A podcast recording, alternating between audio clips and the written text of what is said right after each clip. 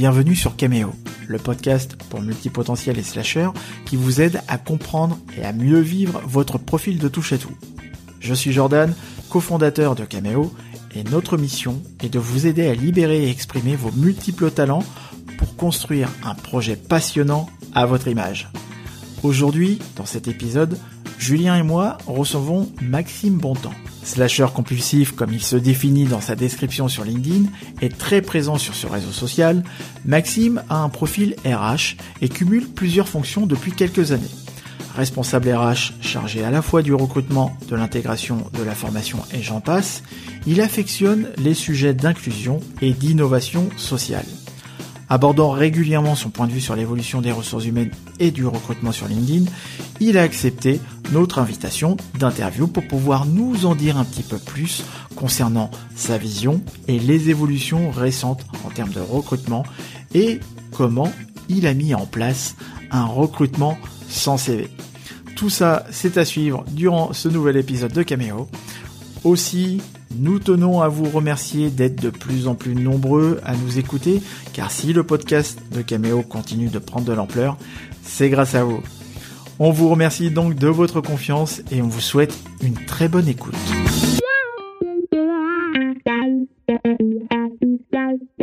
Bonjour et bienvenue dans ce nouveau podcast. Alors aujourd'hui, on va parler recrutement et je suis en bonne compagnie. Alors je suis en compagnie de Julien qui est bien sûr avec nous.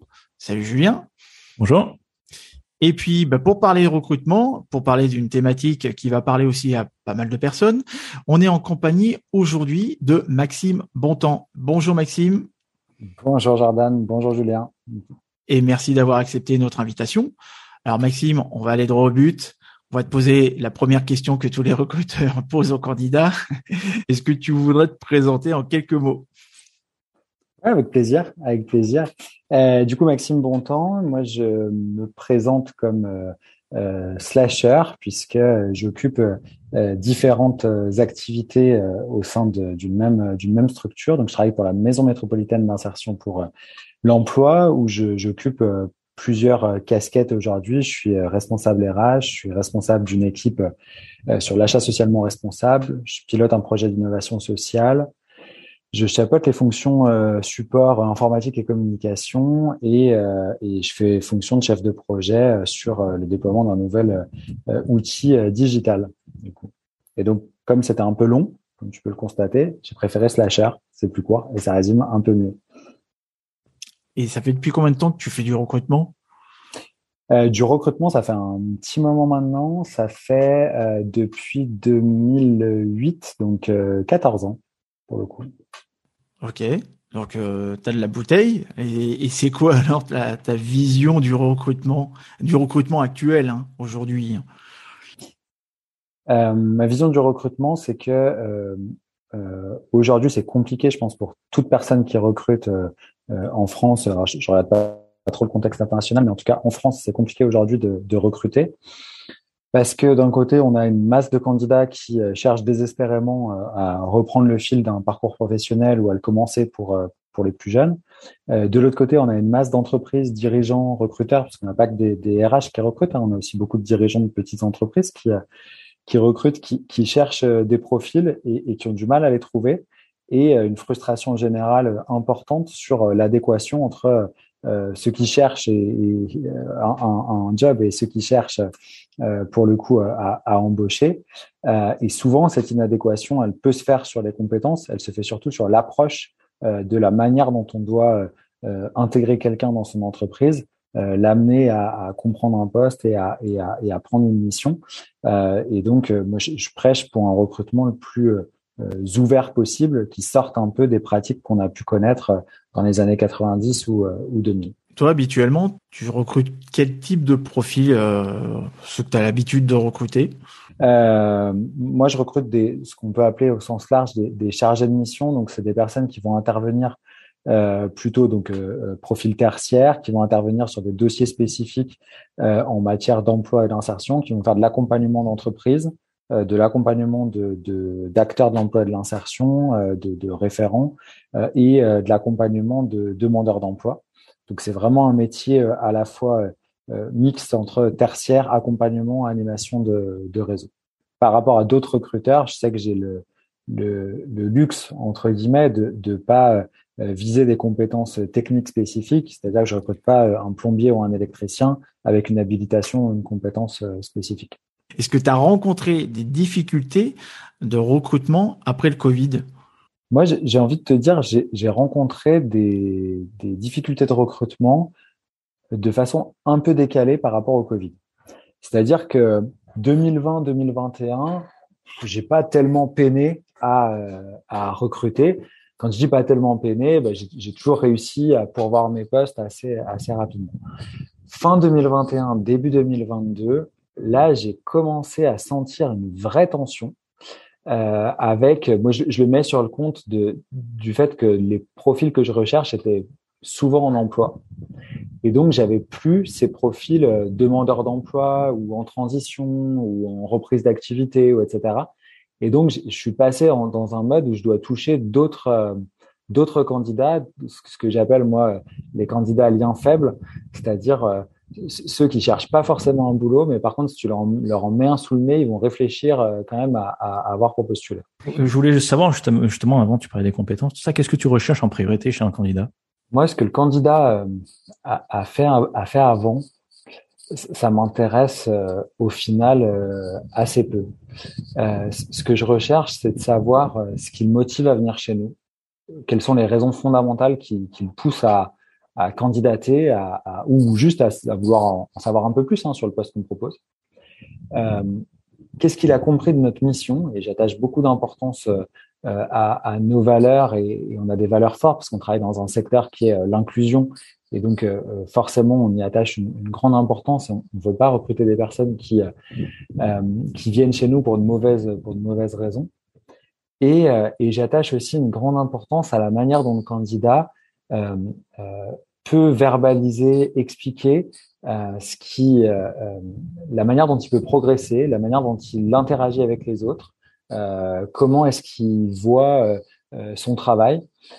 Et donc, je fais des entretiens de recrutement qui sont souvent un peu déstabilisants pour les pour les candidats, puisque un candidat il a l'habitude de venir et, et de pouvoir parler de ses expériences passées pendant peut-être la moitié de l'entretien. moi, j'y consacre cinq minutes, et les cinq minutes que j'y consacre, c'est pas tant pour moi, que pour permettre au candidat quand même de retrouver un des codes euh, des entretiens de, de, recrutement qu'il peut avoir l'habitude de passer. Je voulais aussi te, te, te poser la question. J'ai vu justement que tu avais, euh, avais, été amené à recruter sans CV. Euh, finalement, à faire des recrutements sans CV. Est-ce que tu peux nous en parler de, de ce processus justement Comment tu t'y prends? C'est assez atypique. On voulait savoir un peu comment comment tu comment tu fonctionnais. En fait, le recrutement sans CV, je fais je fais ça à ma manière euh, depuis 2017. C'est-à-dire que depuis 2017, quand je recrute, euh, je passe une annonce, euh, je demande aux gens de m'envoyer leur CV, mais en fait, j'ouvre pas la pièce jointe. Euh, je prends le mail de la personne, je lui renvoie un mail avec ce que j'appelle moi une fiche complémentaire, qui est une petite fiche maison qui demande au candidat sous 48 heures de me retranscrire son parcours, ses motivations, pourquoi est-ce qu'il vient, qu'est-ce qu'il a compris, dans un cadre préétabli. Et, et ça me permet, un, de voir la motivation réelle du candidat à postuler pour le coup, parce que ça lui demande un, effort de postuler. C'est pas juste je clique sur Indeed un dimanche soir en, étant à moitié sur une série Netflix pour euh, envoyer mon CV. Ça, ça, demande un effort, donc motivation. Deux, ça me permet de juger tous les candidats sur un même cadre un cadre qui m'est propre, qui correspond à ce que je vais chercher dans le parcours du candidat, et à éliminer une partie de mes biais euh, cognitifs, puisque euh, j'ai plus de questions de, couleur de CV, euh, de nom de la personne qui me l'a envoyé, d'horaire d'envoi, de tout ce que vous voulez. J'ai le même cadre pour pour chaque personne. Après, il se trouve que depuis deux ans, dans le cadre d'un projet d'innovation sociale qu'on porte au sein de ma structure, on travaille avec une société qui est connue sous le nom euh, Je ne suis pas en CV, qui a développé une plateforme qui permet de faire ce recrutement sans CV en étant outillé et donc de pouvoir faire une description de, de poste par le biais d'une analyse des compétences attendues par une étude de poste sur le terrain Donc j'ai fait venir du coup des consultants de cette structure-là pour suivre des collaborateurs sur leurs activités, pour comprendre exactement ce qu'ils avaient besoin de faire, parce qu'on leur prescrivait sur la fiche de poste, mais ce qu'ils avaient vraiment besoin de faire. Et ça nous a permis de définir un socle de, de, de compétences, de capacités attendues pour, pour euh, nos postes. Et derrière, euh, de proposer euh, un recrutement sans CV où en fait le candidat vient sur cette plateforme décrire son parcours professionnel, ce qu'il a pu faire, ce qu'il a pu faire dans sa vie pro comme dans sa vie associative ou, ou perso. Et moi, ça me permet de faire ressortir derrière ceux qui euh, semblent avoir le plus de capacités correspondantes euh, à, euh, à nos postes. ça amène pas 100% de profils atypiques. Et dans tous les cas, c'est pas la vision de, des fondateurs de, de cet outil-là. leur vision, c'est de dire, bah, on aura 80% de personnes que vous auriez quand même reçues sur CV. Par contre, on aura 20% que vous auriez éliminées, et c'est ces 20%-là qu'on va vous amener. Moi, je trouve ça intéressant. Ça s'est confirmé sur le premier recrutement que j'ai fait avec eux en, octobre dernier, euh, où du coup j'ai reçu des personnes vraiment, enfin. Euh, sur CV, c'est sûr que je les aurais jamais prises parce que leur euh, leur expérience pro, la manière de, de, de, le, de le présenter, etc., ça n'avait rien à voir avec nous. Et au final, en les voyant en direct sans avoir le CV, eh ben, je me suis aperçu qu'il y avait énormément de compétences transversales. Et puis, euh, et puis là, j'ai réédité euh, l'expérience il y a quelques quelques mois maintenant, euh, et j'accueille bah, ce vendredi deux personnes que je que j'ai sélectionnées via cette méthode-là. Donc, si je comprends bien de ce que tu dis, avec cette plateforme, c'est je ne suis pas un CV, c'est bien ça. Ouais. tu évalues principalement les compétences dites transverses. Donc, les compétences transverses, tu, tu pourrais peut-être expliquer ou, donner une définition pour les gens qui sont pas forcément euh, familiers avec ce terme-là en, fait, euh, en plus, il y a une définition un petit peu spécifique dans le cadre de Je ne suis pas un CV, c'est qu'ils ont traduit l'ensemble des, des postes, euh, des définitions de postes qui existent en, en, langage de capacité, c'est-à-dire qu'est-ce que tu apprends à faire sur un poste, des tâches qui sont suffisamment euh, décrites de façon suffisamment simple pour que tu puisses les retrouver dans euh, différents euh, postes différents. par exemple, lire un plan, c'est une compétence transversale que tu vas pouvoir retrouver dans différents dans différents métiers. et donc ça, ça va permettre, en, ayant euh, une liste de capacités transversales euh, sur différents métiers, euh, de pouvoir identifier celles que tu as acquises à travers ton expérience personnelle ou professionnelle et de les mettre en corrélation avec celles qui sont nécessaires sur d'autres postes. Je ne sais pas si c'est plus, plus clair.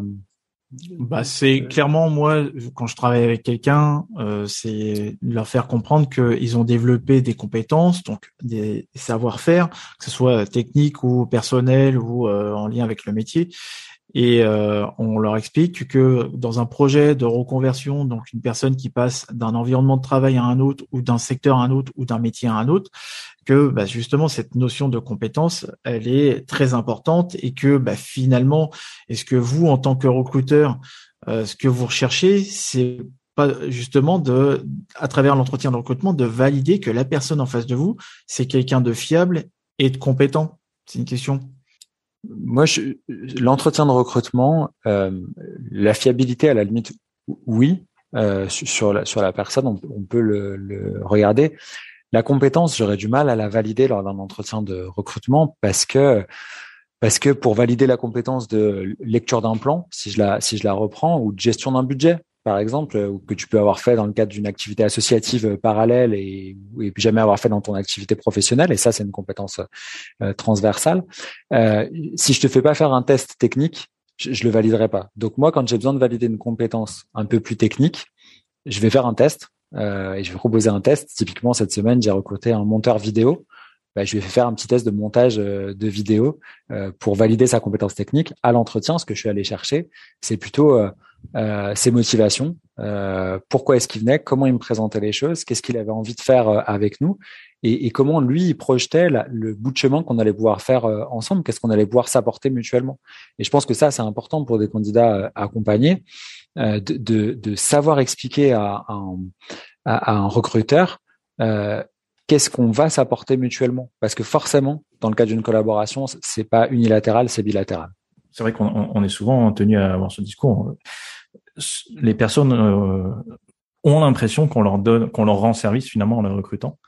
Euh, et que voilà c'est c'est unilatéral que voilà il y a un maître suprême qui leur donne un, emploi et qui les paye et que eux finalement et on s'aperçoit assez rapidement surtout quand on a sa propre structure et qu'on est amené à recruter que ben non pas du tout. C'est vraiment dans les deux sens et c'est une vraie collaboration et c'est super important de la traiter comme telle n'y a pas de, de, hiérarchie et puis on est tous entre êtres humains et puis on, s'apporte mutuellement des choses et c'est ça justement qui fait enfin selon moi mais tu me diras ce que tu en penses mais ce qui fait qu'une relation de travail match et marche. Carrément, moi je suis, je suis pleinement, euh, je suis pleinement aligné euh, avec ça. D'ailleurs, je pense qu'on paye aujourd'hui euh, un héritage des années. alors je me suis fait reprendre hier parce que j'ai dit sur LinkedIn que c'était une démarche années 90 et on m'a dit c'est un peu cliché, etc. Mais, mais je, je le pense quand même. J'assume, c'est qu'on paye aujourd'hui un héritage euh, des dernières décennies où on avait le, le patron tout puissant et souvent le méchant patron, et puis euh, le gentil salarié qui avait besoin de, de protection. Enfin, j'espère qu'aujourd'hui, dans la majorité des entreprises, et j'espère à fortiori que demain, dans la, la majorité des entreprises, on sera quand même sur un échange beaucoup plus équitable et une, vraie collaboration parce que moi si demain j'ai pas de collaborateur euh, pour ma structure bah, je peux pas la faire fonctionner euh, et je comprends que de la même manière, un candidat, si demain il n'a pas de boulot, ben il peut pas euh, vivre. Donc il y a, y a un enjeu dans les deux. Je pense que la pression, elle est, elle est plus forte côté candidat parce qu'il n'est pas maître de la décision. Pour autant, faut, faut bien comprendre pour un candidat que la pression, elle est aussi forte euh, également pour le recruteur et que un bon recruteur, il vise une, une, bonne collaboration et il commence à placer la collaboration sur un pied d'égalité euh, dès le premier contact avec le candidat. Et justement, comment tu fais ça? Comment tu exprimes ça en recrutement? Comment j'exprime l'égalité du coup dans le, dans le recrutement? Hmm. Comment tu t'y prends? C'est quoi ta, vision Moi, je pense que c'est important de d'avoir du respect pour les personnes qui candidatent euh, chez nous. Et le recruteur a euh, une responsabilité et, et, euh, et, et, doit être respectueux envers envers les candidats. Et je sais qu'un candidat, un recruteur qui, qui m'écoutera, il, me dira ah oui mais moi tu comprends Maxime j'ai 200 200 candidatures par jour comment tu veux que j'apporte la même la même dose de respect et d'attention à chaque candidat? Je peux plus bosser si je le fais.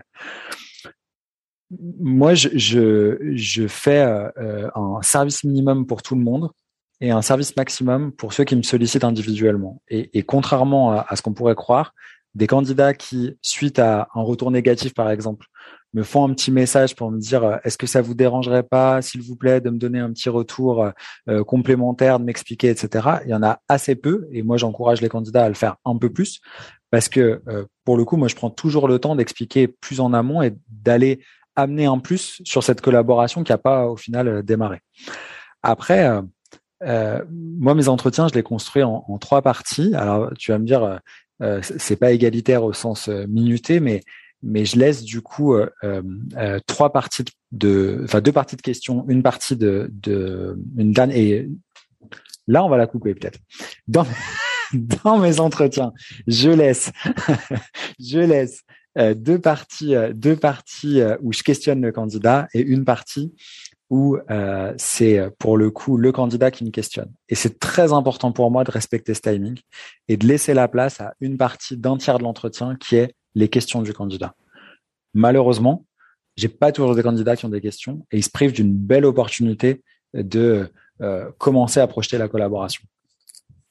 J'ai deux retours à faire avant que Jordan, je sais que tu veux prendre la parole, mais moi, ce qui m'a surpris quand j'ai commencé à travailler avec toi, Jordan, justement, c'est que tu faisais un retour euh, lorsqu'on était en processus de recrutement, tu faisais un retour aux personnes à qui finalement euh, qui avaient fait l'effort de nous répondre, mais pour leur faire des, des, des retours euh, sur leur candidature, pour qu'ils puissent s'améliorer et tout ça, ça c'est quelque chose que j'ai trouvé ça super appréciable et que tu justement que tu expliques Maxime. Donc ça c'est top. Et puis effectivement nous on a été amenés à ben, donc à faire à faire ce recrutement et on a recruté que des personnes qui nous ont posé des questions finalement et qui sont vraiment intéressées à la société et puis après aussi à, à, à différents différents sujets finalement euh, qu'on traitait ou pas. Et c'est vrai que ça montre quand même une démarche euh, proactive, une démarche euh, voilà où il y a la personne qui a vraiment un qui s'intéresse réellement euh, dans ce processus de recrutement. Et ça c'est super positif. Alors pour aller dans le sens de Maxime et pour apporter une petite complémentarité à ce que tu dis Julien, c'est que nous, à l'époque, on s'est lancé dans un process de recrutement deux fois l'année dernière et cette année, c'est pas notre activité principale. Comme le disait Maxime, euh, pense à quelqu'un qui fait du, qui est dans un cabinet de recrutement comme euh, les cabinets de recrutement à l'américaine, par exemple, on ne citera pas de nom, euh, et qui font peut-être ça aussi à, à, la chaîne et qui font 100% de leur temps du recrutement euh, et qui peut-être en fonction, comme tu disais Maxime, en fonction du nombre de CV qu'ils reçoivent par jour ou du nombre de clients qu'ils ont, etc. Euh, ouais, t'as peut-être pas forcément le même temps et la même énergie pour pouvoir faire des retours euh, sur chacune des candidatures. Tu vois, en plus de ça, l'année dernière, on en avait reçu, je sais plus, 70 ou 80, donc je me suis euh, tapé tous les tous les mails de tous les, les toutes les personnes qui m'avait fait euh, envoyer les candidatures. Et comme tu le disais, en fait, Maxime, euh, quand tu parlais du terme de, de se projeter, d'arriver de, à, à, à, se projeter en collaboration avec euh, la personne en face de toi, bah, en termes de, de projection, bah, nous, on n'y arrivait pas parce que justement, leur projet n'était pas clair. Leurs intérêts et leur motivation à venir travailler euh, chez nous, ça ne l'était pas. Tu vois, là, j'ai posé une question dernièrement à une, à une candidate. La première question que je lui ai posée, je ne sais pas pourquoi je l'ai posée, je lui ai posé la question, bah, comme tu as dit Maxime tout à l'heure, qu'est-ce qu'elle avait compris de notre mission, de ce qu'on faisait? Elle n'a pas su euh, répondre. Pourtant, euh, il y a tout qui est indiqué, il y a tout qui est à portée de clic, mais d'entrée de jeu, elle s'était tirée une balle dans le pied là-dessus. Et c'est sûr que nous aussi, on a tout intérêt à euh, faire en sorte que bah, d'entrée de jeu, la personne, moi je pars du principe que le, la personne, le candidat est déjà motivé. Euh, et qu'on va rechercher quelqu'un qui va réussir à, à, garder son engagement et son implication pour pouvoir conserver cette motivation et la mettre à contribution de des missions qu'on va lui proposer, etc., etc. Mais euh, mais ouais, Julien, euh, nous on fait pas ça tout, du coup tout le temps, quoi. C'est c'est ça. c'est clair. C'est sûr que ça a été apprécié par certains. Il y en a beaucoup qui m'ont fait des retours, etc mais pour pas jeter la, pour pas qu'il y ait de confusion, d'amalgame ou quoi que ce soit, parce que euh, tu vois, tous les recruteurs n'ont pas la même disponibilité, je pense, pour pouvoir faire des retours à chacun. Mais c'est sûr qu'il y en a certains qui, qui pourraient le faire. Ça permettrait euh, à certains étudiants ou petits ou jeunes qui n'ont pas forcément les codes de pouvoir peut-être s'améliorer, parce que c'est vrai qu'on a reçu des CV, il y en a vraiment qui n'ont pas du tout les codes et qui n'ont pas les bases. Mmh. Euh, mais tout dépend du profil, tout dépend de l'expérience et du domaine, etc. Mm. Après, si je peux compléter, euh, euh, et pour aller dans ton sens, du coup, euh, Jordan, sur le fait de pas jeter la pierre aux, recruteurs qui, qui, ont des volumes énormes à, gérer. Moi, souvent, je vois des candidats qui me disent ah j'en ai ras le bol d'avoir le retour sans nouvelles de notre part sous 15 jours, considéré que votre candidature a pas été pas été retenue. Ok, ça c'est une automatisation de la réponse euh, semi-négative du recruteur. En tant que candidat, qu'est-ce que tu fais toi pour obtenir quand même un retour? Eh ben, cette question-là, en fait, quand on la pose au candidat, il renvoie la balle en disant bah non, mais c'est pas à moi, c'est au recruteur, c'est lui qui recrute. Bah oui, mais si on se place sur un pied d'égalité, euh, comment on fait du coup? Aujourd'hui, à l'ère des réseaux sociaux, euh, on peut être, on peut contacter n'importe qui pour avoir un, feedback. Tu as envie d'avoir un feedback d'un cabinet de recrutement, trouve 26 cabinets de recrutement sur LinkedIn et va leur, poser la question sur ton CV. Tu auras peut-être qu'un qui te répondra, bah c'est pas grave, tu auras ta réponse quand même du coup. Donc la proactivité, je pense qu'elle est elle est euh, importante aussi pour euh, pour les candidats. Hmm. Et tu me fais plaisir, euh, et ça me fait plaisir de t'entendre dire ça, parce que ça confirme ce que je dis aussi quand je te parlais tout à l'heure que j'intervenais dans des organismes de formation et centres de formation, et la plupart du temps, je me rends compte que beaucoup de personnes, quelle que soit leur expérience, quel que soit leur âge, ils, ont des difficultés à se présenter. Et euh, comme tu le dis, la plupart du temps, quand ils reçoivent le mail automatique, voilà, au bout de deux semaines, trois semaines, ou même quand ils candidatent spontanément et qu'ils estiment qu'au bout d'un jour ou deux, s'ils n'ont pas de retour, parce qu'il y en a beaucoup qui sont dans l'instantanéité, s'ils n'ont pas de retour, donc ça veut dire que c'est négatif. Et quand je leur pose la question, est-ce que vous voulez relancer? Euh, Bah non bah, peut-être qu'il faudra bien aussi les relancer. Donc, je donne moi mon exemple quand je ne fais pas que du recrutement, forcément. Donc, euh, euh, il faut aussi parfois relancer la personne qui peut-être euh, a d'autres activités principales qui nécessitent aussi une urgence ou peu importe. Mais comme tu le dis, il y a euh, peut-être aussi euh, une, une, confusion ou une incompréhension déjà du process de recrutement à part entière, des attentes du recruteur, euh, et aussi bien, de toute façon, peut-être une incompréhension des deux, des deux côtés. Hein. Ça, c'est sûr. Mais en tout cas, c'est vrai qu'il y en a beaucoup qui ont des difficultés à, à se présenter, voire même aujourd'hui. Moi, j'ai quitté, le, enfin, j'ai pas été au chômage depuis 2008-2009. C'était pile poil pendant la crise euh, financière. Et ça a été très compliqué pour moi parce que je venais juste de terminer mes études. Donc euh, je, sortais de mon master et je revenais du Canada justement. Et euh, bah, c'était très compliqué à la fois de gérer le retour en France et en plus de devoir se mettre dans une posture de recherche qui était complètement nouvelle pour moi parce qu'à part trouver des stages, trouver un CDD, CDI, c'était autre chose avec d'autres exigences de recruteur. Et euh, je suis resté quand même pas mal de temps, tu vois, à, à, chercher, à passer les entretiens, à les rater. C'était très compliqué, etc. Et, euh, et en fait, pourquoi je te, je te parle de tout ça? Parce que je me suis rendu compte que aujourd'hui, ils ont un outil qui s'appelle LinkedIn, où il y a pas mal de recruteurs et il y a beaucoup de personnes qui n'osent pas aller créer du lien. Et moi, j'ai tendance à leur dire, euh, vaut mieux vous, vous connecter à des êtres humains plutôt qu'à des offres. Donc, candidater spontanément, ok, mais si c'est pour euh, avoir un mail automatique, bah d'accord, au moins vous le faites, mais demandez peut-être aussi un retour ou relancer ou quoi que ce soit, ou même téléphoner parfois. Enfin, le téléphone qui est mal aimé euh, des personnes qui sont en recherche de, de aussi bien d'emploi que de mission. Il y a beaucoup de personnes qui négligent le téléphone ou même qui l'utilisent mal parfois aussi. Hein. Donc, je sais pas si qu'est-ce que tu en penses de, de, ça? Qu'est-ce que c'est quoi ton avis ah, bah, je suis, je suis convaincu. je, suis convaincu. On est aligné sur le sur, le sujet. Euh, Aujourd'hui, enfin, que ce soit des candidats, mais parfois même des collaborateurs, hein, qui quand on met en place des, des, actions, des projets, qui me disent ah ouais, je leur ai un mail. Et puis je les ai relancés. Ah oui, comment? Par mail Ok. Mais en fait, euh, euh, effectivement, on a un outil, c'est le téléphone. Moi, je, je suis pas le bon exemple du gars relancé par par euh, téléphone parce que euh, j'ai un principe de gestion du temps qui est lié à à mon activité de slasher, euh, qui est que je, par principe, je décroche pas. Euh, ou alors, il faut vraiment que j'ai un fort intérêt à décrocher. Par contre, il y a un super truc sur les téléphones maintenant, ça s'appelle le SMS, du coup. Euh, et du coup, on peut m'envoyer des SMS. Et c'est la même chose qu'un message LinkedIn, du coup. Euh, et là, je réponds parce que c'est pas écrit, je peux répondre quand je veux. Et, euh, et effectivement, je, je euh, j'ai eu qu'un seul pic de contact euh, sur euh, par LinkedIn où j'ai eu vraiment trop de sollicitations. J'ai répondu à tout le monde, mais j'ai vraiment galéré. J'ai fait il y a quelques semaines un post qui a pas mal cartonné du coup sur LinkedIn et là j'étais noyé d'étudiants qui me posaient des questions, qui me demandaient des relectures de CV, etc.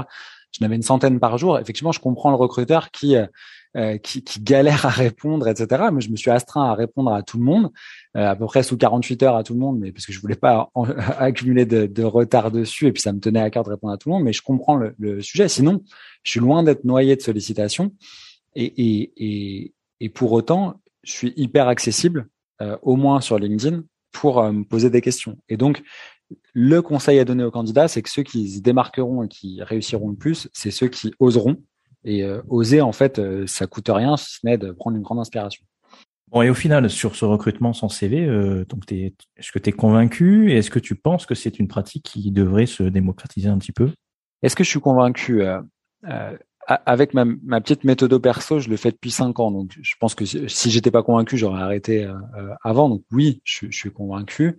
avec l'outil, je, je, suis convaincu aussi ça demande un petit investissement quand même de cartographie des, des postes, d'analyse du poste de travail pour pouvoir vraiment euh, euh, que ça soit pertinent euh, l'outil. Mais, mais pour le coup, sur des recrutements récurrents, c'est un investissement qui est, qui est rentable.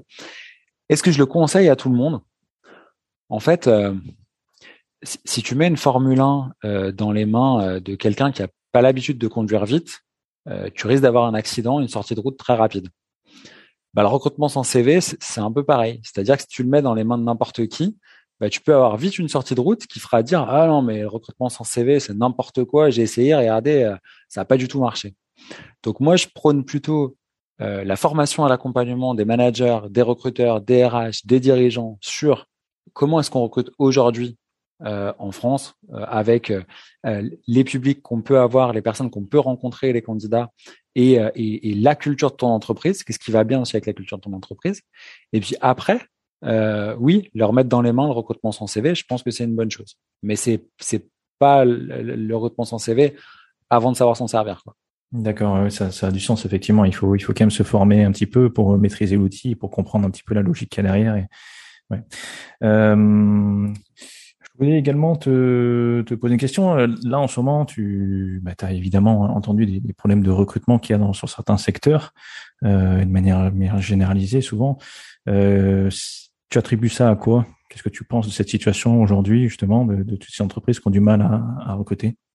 Euh, C'est difficile de faire une réponse euh, unique à cette question qui est assez euh, assez générale. Du coup, si tu me permets, je vais faire plein de petites réponses qui se cumulent sur sur cette grande cette grande question. Dans cette dans certains secteurs d'activité, je pense que malheureusement, on a des, des entreprises ou des domaines qui paye la, la toute puissance euh, de l'entreprise pendant plusieurs années, où euh, les boîtes se sont pas du tout posé la question euh, de savoir si elles devaient prendre soin de leurs collaborateurs et se placer dans une relation égalitaire, et qu'aujourd'hui elles en payent le prix fort.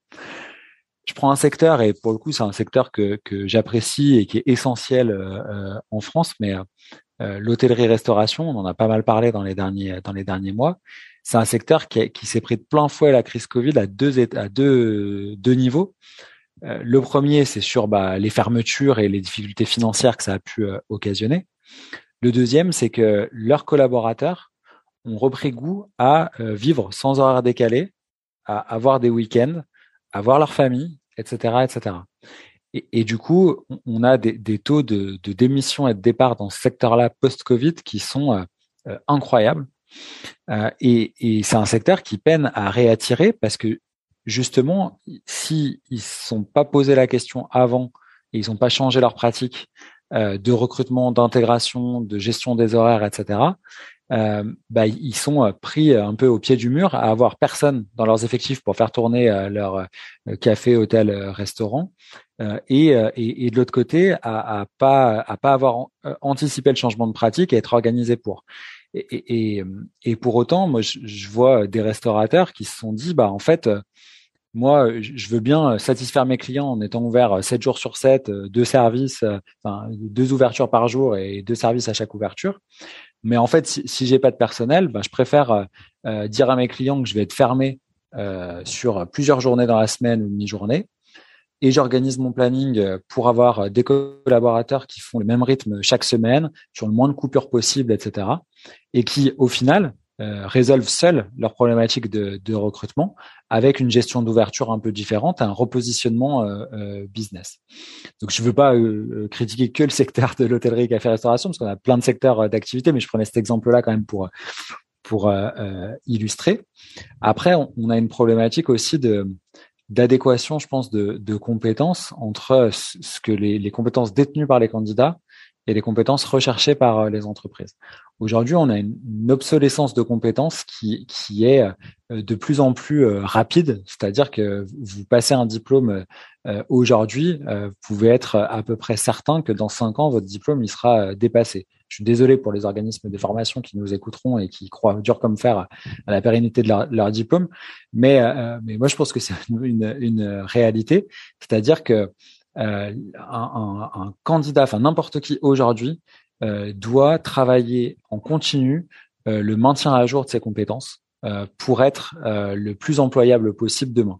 D'ailleurs, on, on, a vu passer quelques lois dans les années 2010, là dans les dernières années, sur la notion d'employabilité des, des, collaborateurs, avec des obligations qui, qui sont souvent retombées sur les entreprises. C'est à la fois une bonne chose de pouvoir dire aux entreprises, vous êtes euh, responsable de l'employabilité de vos collaborateurs demain. Moi, je pense que les entreprises, elles devraient être co-responsables de l'employabilité de leurs euh, collaborateurs avec leurs collaborateurs ou les candidats, parce que au final, aujourd'hui, on n'a jamais eu euh, autant accès à de la connaissance. Vous allez sur YouTube, vous voulez savoir quelque chose, vous pouvez le savoir tout de suite. Vous pouvez vous former tous les jours. Et, et, donc, je pense que c'est essentiel. Et si les candidats se forment tous les jours, au final, ils auront une tonne de compétences à valoriser. J'ai peut-être une petite pause. Je sais pas, Jordan, si tu voulais euh, réagir du coup euh, sur euh, sur cette réponse-là, parce que sinon j'allais enchaîner avec d'autres. Ouais, justement. Je le, moi, je le constate quand j'interviens dans des entreprises et je l'ai constaté dernièrement, mais aussi je l'ai constaté il y a plusieurs années quand j'étais consultant et que j'intervenais sur une autre thématique, une autre, d'autres problématiques et d'autres types de missions.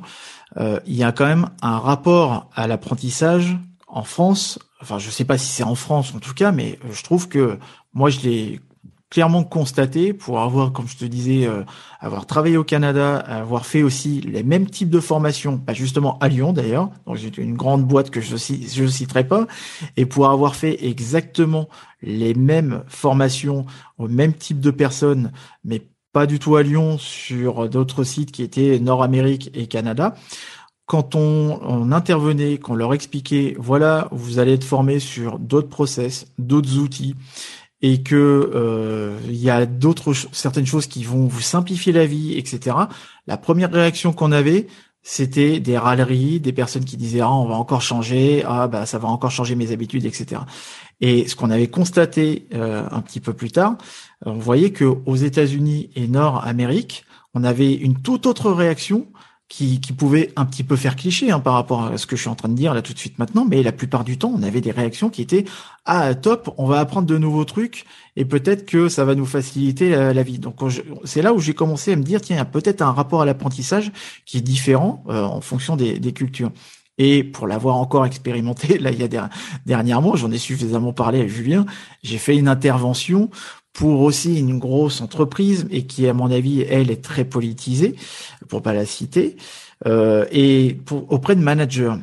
J'avais eu l'information comme quoi c'était des managers qui étaient, on va dire, demandeurs de formation sur tout ce qui était coaching, etc.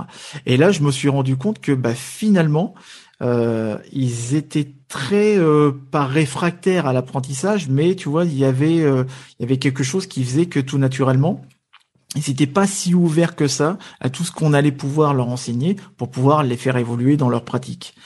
Donc, ouais, je vois ce que tu veux dire concernant euh, l'auto-apprentissage et puis le co-apprentissage, euh, mais tout dépend aussi de la curiosité de la personne, tout dépend de, plein d'autres choses. Et, euh, c'est sûr que l'apprentissage, tout dépend aussi de ton projet professionnel. On en revient encore à cette question de projet, quoi. Oui et non, je, suis d'accord avec toi sur l'apprentissage, c'est-à-dire que j'ai une expression fétiche qui est on donne pas à boire à un âne qui a pas soif. C'est-à-dire que pour le coup, tu pourras pas faire apprendre quelqu'un qui a pas du tout envie d'apprendre. Après, euh, euh moi je considère que l'apprentissage c'est pas forcément dans un but précis. Euh, et, qu'en fait, on, enfin, si tu le places sur le, point de vue de la curiosité, c'est de quoi tu es curieux. Et tu peux être curieux de plein de choses différentes et te mettre dans une dynamique de dire bah, chaque jour, je, je, vais apprendre une nouvelle chose et je vais être curieux de quelque chose. Ça peut être une curiosité en lien avec ta passion, ça peut être une curiosité en lien avec la ville dans laquelle tu bosses, en lien avec ton job, en lien avec tout ce que tu veux. Moi, pour le coup, cette semaine, ma curiosité, c'est de, euh, de comprendre le fonctionnement du SEO, donc du référencement euh, euh, sur, sur Internet ça n'a pas grand chose à voir avec mon activité, si ce n'est que comme je pilote le développement d'un outil digital, bah ça me ça, m'intéresse un peu par rapport à ça. Mais euh, apprendre, c'est pas c'est pas forcément dans un but précis. Après, ça, ça suppose de se mettre dans une dynamique d'apprentissage. Moi, je conseille à quelqu'un qui dit ah bah non, moi je veux pas, je veux pas tous les jours euh, apprendre un truc, de se dire en fait, tu, tu vas faire un effort peut-être de cinq minutes par jour pour apprendre quelque chose qui t'intéresse. On ne dit pas en plus d'apprendre un truc qui t'intéresse pas. Cet effort-là, en fait, il te permettra demain, si tu as un accident de parcours, un accident de vie, euh, n'importe quoi, d'être euh, super armé pour rebondir et faire euh, et faire autre chose dans ta vie ou faire la même chose un peu différemment. Et, et au final, cinq minutes par jour contre trois ans de galère au chômage, je pense que je prends les cinq minutes par jour et qu'on sera beaucoup à prendre les cinq minutes par jour. Alors, pour le coup, il y a une partie 2 à la, question. je sais pas. tu, veux enchaîner la partie 2 du coup tu Parce que sinon, on va nous le reprocher. On va nous dire, attends, il était en train de dire un truc super intéressant. Il y avait une partie 2 qui a jamais été abordée. C'était sur les problèmes de recrutement. Et était justement, enfin, c'est OK. Euh... Ouais, ouais, je, je peux, donc je repars sur ma, sur mon grand monologue de, tout à l'heure. mais je pense qu'il y a, il y a, il y a un, un peut-être un, un, troisième aspect puisque euh, j'en ai cité, j'en ai cité deux. J'ai cité euh, un, euh, la problématique de la position hégémonique des entreprises et l'inégalité par rapport au, recrutement. J'ai cité une deuxième cause qui peut être l'inadéquation de compétences entre les recherches des entreprises et, et les compétences détenues par les candidats. Je dirais que la troisième, et a fortiori post-Covid, c'est le sens quel sens on donne à nos métiers euh, euh, aujourd'hui euh, en tant qu'entreprise, en tant que recruteur, manager, RH, dirigeant. comment t'expliques à quelqu'un qui se pose des questions pour venir chez toi, ou pire, à quelqu'un qui s'est jamais posé la question de postuler chez toi, quel sens tu donnes aux emplois que tu proposes? Et on est d'accord que il y a certains emplois sur lesquels tu auras peut-être du mal en tant que manager à, à donner du sens quand tu vas être sur euh, euh, des emplois plutôt euh, à la chaîne, quand tu vas être sur des emplois pénibles physiquement, quand tu vas être sur des emplois, enfin, il y a tout un tas de contraintes et chaque emploi a ses, propres contraintes. Mais au final, la personne a à quoi elle contribue et de quoi elle peut être fière le soir quand elle rentre chez elle, de quoi elle peut être fière de euh, d'avoir accompli personnellement, euh, de contribuer à ce que l'entreprise euh, accomplisse, ou en tout cas quel sens tu donnes au, métier. Et ça, la notion de sens, elle est, elle est beaucoup réapparue avec le Covid et avec plein de questions que se sont posées les gens face à une vague de contamination, face à, à, des confinements, face aussi à, à, des proches malades ou à, à des décès. elle est beaucoup ressortie cette question de sens et, et les entreprises, les, les, les, RH, les recruteurs, les managers sont pas habitués à, à parler de sens. Et, pour moi, c'est pas grave de pas être habitué à parler de sens. Faut juste apprendre à, à le faire ou, et être en capacité de répondre. Et, et, les candidats, ils peuvent aussi être légitimes à poser la question du, du sens de l'emploi et de ce que ça va, de ce que ça va euh, apporter. Est-ce que pour parler de sens, justement, il ne faut pas déjà avoir défini une, mission claire et des valeurs aussi qu'on défend à travers ce, projet, à, travers cette entreprise? Est-ce que tu n'as pas aussi cette impression que certaines entreprises ont peut-être oublié ou n'ont peut-être jamais d'ailleurs défini leur mission autre que qui n'est pas une mission pour moi, le fait de gagner de l'argent et de générer, de générer de l'argent? Parce que c'était, je te pose cette question-là, pourquoi? Ça, vient souvent, euh, peut-être que tu, as, tu avais vu les, les conférences de Simon Sinek sur euh, Start with Why, donc commencer avec le pourquoi. Il, il, expliquait justement que les entreprises qui réussissaient et qui vraiment changeaient les choses commençaient par se définir, à définir leur pourquoi, pourquoi ils faisaient les choses et qui disait justement que la, plupart des entreprises n'ont pas défini leur pourquoi et, ne savent pas pourquoi ils font les choses. Parce qu'une fois que tu l'as défini, finalement, la personne même qui fait les photocopies ou qui, peu importe, sait qui contribue peut-être à une mission qui est bien plus grande que le simple, la simple tâche. Euh, voilà. Qu'est-ce que tu, qu'est-ce que tu penses de ça? Est-ce que tu penses que, moi, je, je pense que cette question, elle est euh, du, du, du, why, elle est euh, elle est très partagée dans, certains types d'entreprises. certains types d'entreprises, c'est des entreprises soit plutôt en avance sur leur temps, soit plutôt des grandes entreprises. Et effectivement, moi, j'encourage toute entreprise à se poser la question de pourquoi est-ce qu'elle est, pourquoi est-ce qu'elle existe, qu'est-ce qu'elle fait, quelle est sa mission, euh, qu'est-ce qu'elle doit faire. Euh, et, et, je trouve euh, intéressant du coup de, de la notion d'entreprise à mission qui s'est euh, qui s'est développée. Je trouve intéressant de voir qu'on a certaines entreprises euh, qui euh, s'engagent et qui s'engagent dans euh, des démarches sociétales et notamment environnementales en disant bah au final on veut plus avoir qu'un seul impact économique, on veut avoir aussi un impact positif sur sur la société et qui du coup se repose des questions et qui arrête d'avoir une frise avec marqué on est une entreprise bienveillante, accueillante, etc., etc., qui fait super bien. Il y a plein de mots en honte à la fin. C'est génial, mais au final, concrètement, au quotidien, les collaborateurs, ils savent toujours pas pourquoi est-ce qu'on a mis ça sur les murs. Euh, donc ça, c'est bien, ça amène un, une manière de, euh, se reposer des questions dans les entreprises. Euh, moi, ce que je crains avec cette, notion d'entreprise à mission, c'est qu'on ait beaucoup de candidats, mais aussi beaucoup de, managers ou dirigeants de petites entreprises qui n'arrivent pas à appréhender ou à, ou à avoir l'intérêt pour eux de se poser ce type de questions, du coup. Euh, et, de l'aborder sous, sous l'angle euh, du, pourquoi et de la mission de l'entreprise, euh, ça peut faire peur à certains managers ou à certains dirigeants.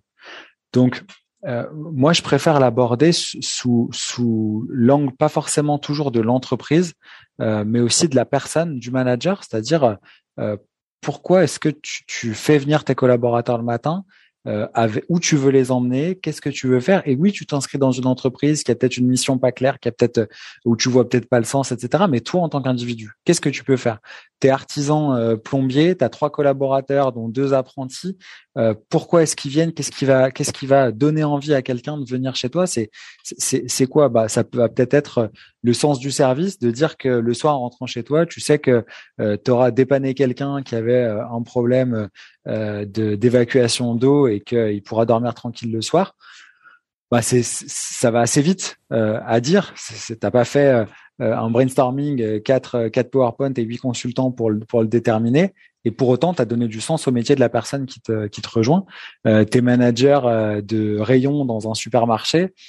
pour le coup, t'as pas besoin que ta grande enseigne ait défini le pourquoi pour amener tes collaborateurs et, amener une vision sur le fait de dire bah euh, nous on va amener euh, du sens de l'accueil et une personne qui vient chez nous ben elle aura au moins un sourire et j'aurais donné des sourires aux gens toute la journée du coup donc je, l'aborde peut-être ce enfin je te rejoins sur le le, le, pourquoi. Je, l'aborde à différents niveaux en fonction des, des types d'entreprises et des managers. Donc finalement, euh, cette euh, pandémie, cette crise sanitaire, qui est un petit peu, on peut dire ça comme ça, hein, qui a un petit peu rebattu les cartes, euh, est-ce que elle amène pas plus de positif finalement dans les process de recrutement ou d'un point de vue managérial ou quoi que ce soit? Parce qu'il y a quand même pas mal d'entreprises qui, je pense, après le post-Covid qui ont découvert qu'est-ce que c'était la marque employeur et qu'il était important d'attirer et de fidéliser aussi euh, euh les salariés. Euh, tout comme quand tu le disais vis-à-vis des managers que peut-être la question du sens qui se présente de plus en plus et qui va aussi peut-être aussi pas être une norme. Hein, je pense pas que ça soit. Je suis pas du tout convaincu que ça sera une norme, mais étant donné que il y a énormément d'étudiants quand on leur demande qu'est-ce qui est important de retrouver dans, dans une entreprise, etc., la plupart du temps, ils nous parlent d'être dans un environnement de travail bienveillant, même si je suis pas non plus hyper fan de ce terme-là de, de bienveillance. Et qu'est-ce que ça veut dire en plus? Mais euh, on se retrouve la, la, plupart du temps avec des personnes qui ont des attentes peut-être différentes de ce qu'on a pu nous avoir dans notre génération, celle d'avant, etc. Euh, et est-ce que ça va pas plutôt se généraliser un petit peu comme les bifurcations ou toutes ces personnes qui en ont profité pendant l'année 2020-2021, euh, bah, encore aujourd'hui, euh, pour se reconvertir? Est-ce que tu vois, est-ce que ça va pas forcément amener une autre façon de recruter à l'avenir? Moi, je suis toujours euh, prudent sur euh, la caractérisation de cette période euh, Covid parce que dans le fond, je suis d'accord avec toi. Je pense qu'il y a eu un effet extrêmement positif sur les pratiques RH des entreprises. Et quand je dis ça, je repense aussi à tous les RH qui euh, ont galéré comme pas possible sur cette période-là, euh, qui étaient pas armés, qui n'avaient pas les bons outils, qui ont joué aux pompiers, aux chefs informatiques, à tous. Enfin, voilà, je leur tire mon chapeau parce que euh, pour le coup, euh, ils ont ils ont fait un job extraordinaire sur cette sur cette période-là. Et, et si le fait d'avoir galéré, ça peut permettre aujourd'hui de faire évoluer les mentalités, je pense que c'est une très bonne chose. Et, et, je te rejoins. Je pense que les mentalités, elles, elles évoluent. Euh, malheureusement, les mentalités évoluent, mais, mais ça se voit pas forcément encore. Ça se voit pas forcément encore parce que parfois il y a une inertie dans les changements euh, au, sein des entreprises. Euh, parfois il y a des super choses qui, euh, sont mises en œuvre et, en fait on oublie juste de communiquer dessus. Et donc je, je pense moi que c'est important d'avoir une politique des petits pas c'est-à-dire que si tu avais une entreprise qui avait un management archaïque, une gestion RH euh, déplorable, ben tu vas pas devenir euh, euh, LDLC avec une gestion RH extraordinaire tout de suite. Par contre, tu peux faire un petit pas et tu peux faire un petit pas chaque mois ou tous les ans. Enfin, peu importe le pas que tu fais, c'est c'est important de pouvoir faire faire ces pas en avant et c'est important aussi sur ces pas-là de communiquer, de communiquer d'abord à tes collaborateurs sur ce que tu fais, pourquoi tu le fais, dans, dans quelle direction tu vas et, et à quel rythme. Et, c'est important d'assumer son rythme. Euh, et puis, euh, et puis c'est important pour les RH qui vont beaucoup plus loin de communiquer aussi euh, en externe pour redonner confiance à tous les demandeurs d'emploi, tous les candidats qui, ont perdu foi en l'entreprise, perdu confiance dans les recruteurs, les managers, les dirigeants, leur montrer que oui, c'est possible en fait. Ça existe des RH et des entreprises qui vont dans le bon sens. Tu penses que plus tard, on sera peut-être tous des slashers ou on aura peut-être tous un parcours atypique parce qu'on sera peut-être un reconverti. Alors ah, bien sûr, c'est une question euh, généraliste, hein, mais peut-être qu'on sera reconverti euh, euh, trois fois, quatre fois, cinq fois, etc. Qu'est-ce que c'est quoi ton avis sur bah déjà sur ce futur qui pourrait peut-être arriver ou pas d'ailleurs, et vis-à-vis aussi des profils atypiques? je vais faire plusieurs réponses à cette question qui, qui en contient plusieurs sous-questions. C'est ma spécialité, ça. Euh, déjà aujourd'hui, je pense qu'il y a beaucoup plus de slashers que, euh, euh ne le croit. Parce que au final, quand vous êtes euh, présidente d'une association d'une façon bénévole à côté de votre emploi, bah dans un sens, vous êtes slasheuse parce que vous avez plusieurs activités et, et, vous développez des compétences qui peuvent être complètement différentes les unes des autres. Donc euh, slasher, slasheuse, c'est euh, c'est euh, oui un état d'esprit de faire plein de choses différentes. C'est d'afficher aussi le fait qu'on fait plein de choses différentes. Je pense qu'on est beaucoup à faire à faire plein de choses différentes. Je pense que ça va se développer parce qu'on aura de moins en moins envie d'être enfermé dans une seule et même activité. Euh, et qu'on voit bien que euh, dans, on cherche à capter l'attention des, des, gens et à les maintenir dans une attention dirigée vers un seul objet, euh, notre produit, euh, généralement en tant que en tant qu'entreprise, euh, mais qu'on a aussi un phénomène de zapping extrême, du coup, notamment des jeunes générations qui zappent beaucoup entre plein de choses différentes. Donc, je pense que c'est un phénomène qui va tendre à, à, à, à s'amplifier, de, de multiplier les activités qu'elle soit professionnelle, personnelle, associative euh, ou autre. Euh, sur le fait de, enfin sur le sujet de la reconversion, je pense qu'il y a beaucoup de métiers qui existeront demain qui n'existent pas aujourd'hui euh, et que des carrières où on fait 40 ans dans la même entreprise, bah, ça sera de, moins en moins vrai, effectivement, ce qui est plutôt une bonne chose parce que ça forcera les personnes à changer d'environnement et de travail de façon beaucoup plus régulière et aujourd'hui, s'il y a une grosse difficulté sur l'emploi des seniors, c'est-à-dire qu'on parle beaucoup de l'emploi des jeunes et il y a euh, un plan un jeune une solution qui existe et c'est super. On parle très peu de l'emploi des seniors alors qu'en fait l'emploi des seniors c'est beaucoup plus dramatique que l'emploi des jeunes euh, aujourd'hui. Euh, moi, je militerais bien et on fait plusieurs en France à militer pour un plan un vieux une solution, comme un jeune une solution, parce qu'il n'y a pas de raison au final. Euh, là où il y a une grosse difficulté sur les publics de plus de 50 ans, euh, c'est que souvent on retrouve des personnes qui ont euh, derrière eux une expérience de 15 ou 20 ans dans la même boîte et qui se sont jamais posé la question de savoir ce qu'ils allaient faire après parce qu'ils n'imaginaient pas devoir faire quelque chose après. Et donc aujourd'hui, on, a peut-être euh, une, ou des générations qui, dès qu'ils commencent leur, leur, vie professionnelle, savent qu'ils feront plusieurs choses. Et donc se préparent aussi à jongler, à se reconvertir, à changer d'activité. Et donc ça, c'est plutôt une à mon sens, une bonne chose et, un phénomène qui tendra à, s'amplifier. Et après, j'ai pas répondu à ta dernière sous-question, qui était qu'est-ce que je pense des profils atypiques? C'est ça, hein, du coup. ça serait hypocrite de ma part de, dire que je déteste les profils atypiques, alors que je pense que j'en suis un bon euh, de profil, de profil atypique pour le coup. Euh, D'abord, enfin, euh, c'est quoi un profil atypique en fait? Parce que, euh, enfin, on on peut tous être l'atypique d'un autre. Euh, et, et, et c'est pas grave, on, est chacun euh, soi-même. Après, communément est admis une définition d'un profil atypique, c'est quelqu'un qui a fait plusieurs choses différentes dans des temps courts et donc qui n'arrive pas forcément euh, à retracer un fil cohérent de sa carrière. Moi, je pense que chacun peut trouver le fil de, de, de sa carrière professionnelle et de ses activités en trouvant peut-être son pourquoi. Pourquoi est-ce qu'on fait les choses?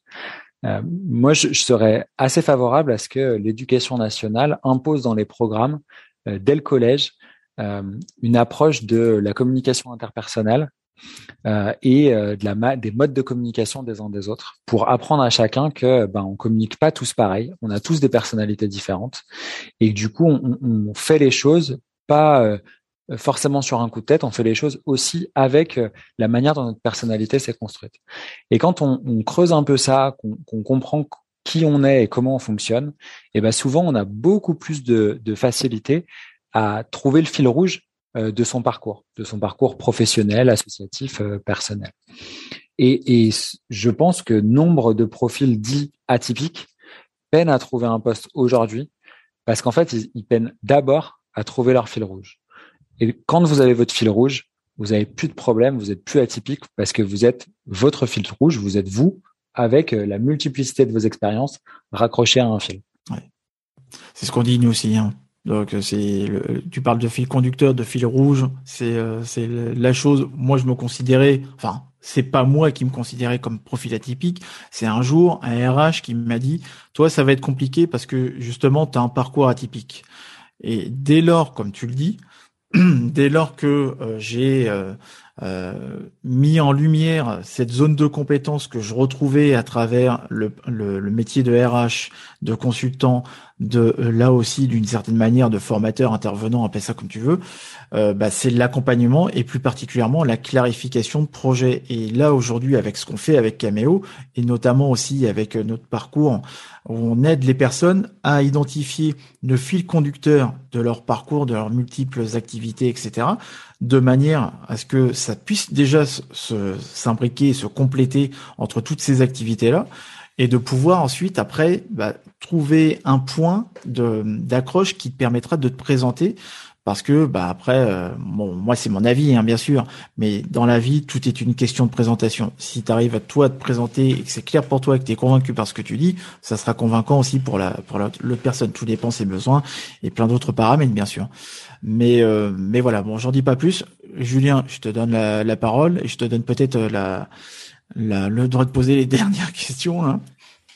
Euh, effectivement, après on, peut passer, on va passer aux questions rapides, mais euh, effectivement, je pense qu'il y a un gros travail sur la présentation et puis aussi incarner aussi, euh, pas uniquement avoir un beau discours, mais il faut incarner aussi ce que tu dis. C'est vrai que tout à l'heure, je vous entendais parler de bienveillance et moi, tu connais mon point de vue sur ça. C'est vrai qu'aujourd'hui sur LinkedIn, tout le monde parle de bienveillance, mais moi, il y a une phrase aujourd'hui qui me tourne pas mal dans la tête, c'est il faut pas se fier aux belles paroles, mais il faut se fier aux belles actions. Euh, et je pense que ça c'est important justement de pas s'arrêter uniquement au discours qu'on peut lire euh, sur les réseaux sociaux, mais vraiment de regarder qu'est-ce qui a été mis en place finalement par par ces personnes ou à qui souvent on est amené peut-être à, à, faire appel euh, pour X raisons, que ce soit pour un pour un emploi ou pour un service quand c'est des, des personnes qui sont indépendantes. Donc ça me semble ça me semble très important vraiment d'incarner vraiment ce qu'on dit quoi. D'ailleurs, enfin je rebondis là-dessus Julien, mais euh, moi, dans la manière dont je fais passer des entretiens de recrutement, euh, je croise les questions pour être certain euh, de la cohérence des réponses. Parce que c'est extrêmement facile pour un candidat de s'être préparé à une tonne de questions, d'avoir bien appris son discours, euh, d'avoir une attitude qui va avec le discours. Par contre, quand on recroise plusieurs fois sous des angles différents des questions qui visent le même but, là, on voit apparaître la cohérence ou l'incohérence du discours. Et, si vous n'avez pas un discours cohérent, si vous n'êtes pas aligné, peut-être que vous tomberez sur un recruteur qui fera pas attention et qui vous retiendra sur un poste. Par contre, vous démarrerez mal la collaboration parce qu'au final, vous la démarrerez pas euh, alignée. Et, je pense que c'est mieux de démarrer une collaboration en étant euh, aligné et comme tu le dis, euh, d'aligner les actes avec la parole. Écoute, euh, moi je trouve ça vraiment intéressant. Je serais super intéressé par voir justement ton processus de recrutement parce que nous on, réfléchit chez Cameo et, à, à, recruter les, enfin à faire les prochains recrutements justement sans CV euh, et à parfaire évidemment notre notre processus. Donc, euh, ce serait super intéressant d'échanger. Ou si peut-être tu seras amené à écrire un bouquin, vu que ça sera un slash en plus, peut-être auteur. Je sais pas si tu comptes te le faire ou pas. je, je, faut que je fasse gaffe au slash en plus. Euh, après, au bout d'un moment, mine de rien, ça. Ça, ça, ça, rentre ça rentre plus mais par contre euh, je pourrais vous partager à tous les deux avec avec plaisir ma petite trame perso de de recrutement bah, écoute, avec grand, grand plaisir. Euh, Maxime, euh, merci beaucoup pour tous ces sujets-là. Je te propose qu'on passe aux, questions rapides. Euh, des petites questions, hein, tu, tu verras, rien de, rien de terrible. C'est par exemple la première. Est-ce qu'il y a un, un livre que tu conseilles en particulier? Oui. Il faut que je dise le titre, c'est ça? Ouais. Moi, je conseille à, à, tout le monde de lire la 25e heure qui est euh, un petit bouquin euh, écrit par trois start pour euh, s'organiser, gagner du temps. C'est pas de bullshit, c'est tout extrêmement pratico-pratique et ça a beaucoup servi.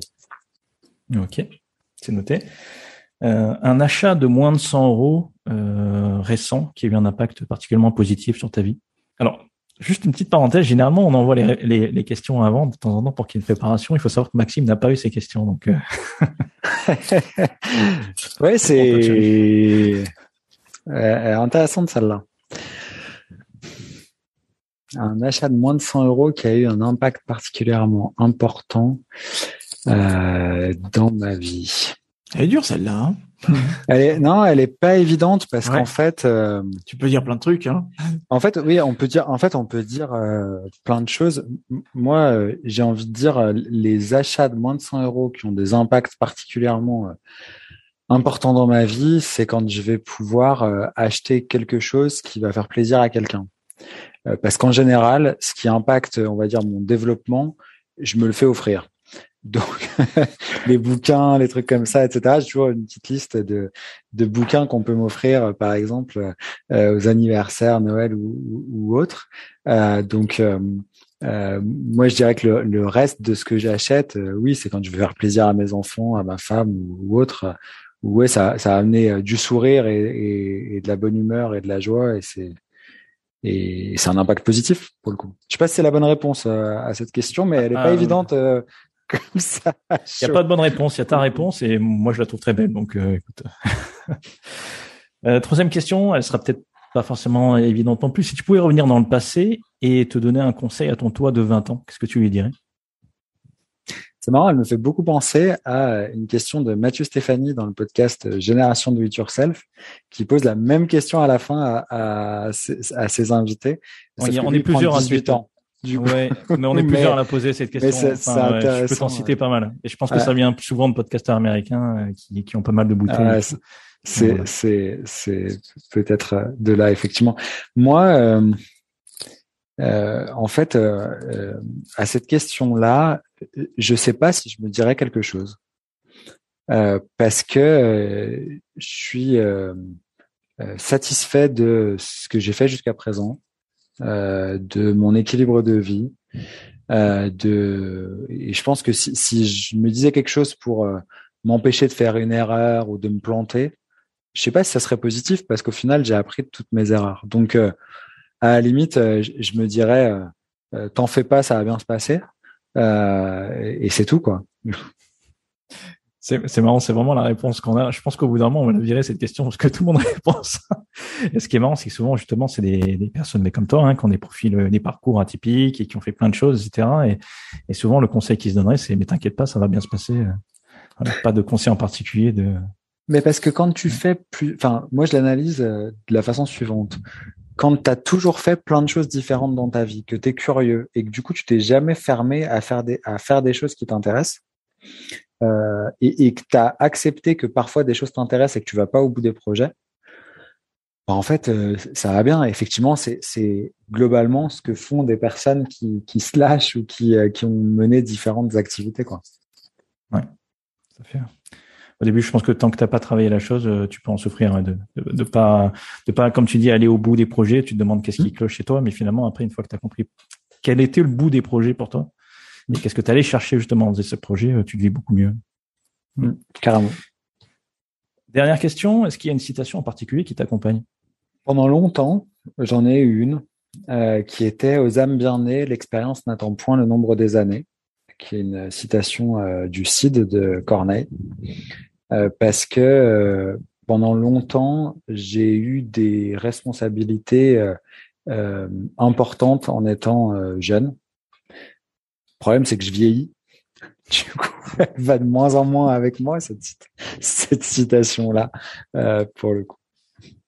T'en as une nouvelle peut-être ou tu cherches Et je me suis pas, et du coup, je me suis pas, euh, je me suis pas focalisé sur une nouvelle parce que, en fait, je m'inspire de plein de choses euh, différentes et, et je pense que quand tu es jeune, tu essayes de te raccrocher à quelque chose, à un espèce de guide, un petit fil qui, qui guide un peu tes actions et, et tu as des choses qui te marquent plus.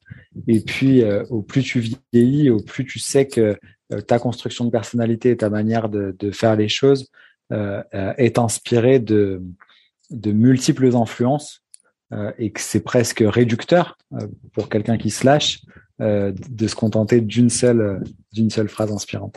Ok. Ben écoute, merci beaucoup pour ces réponses, Maxime. Euh, merci de toute manière pour toutes ces réponses et, et cet épisode auquel moi j'ai pris énormément de plaisir et puis j'ai appris encore énormément.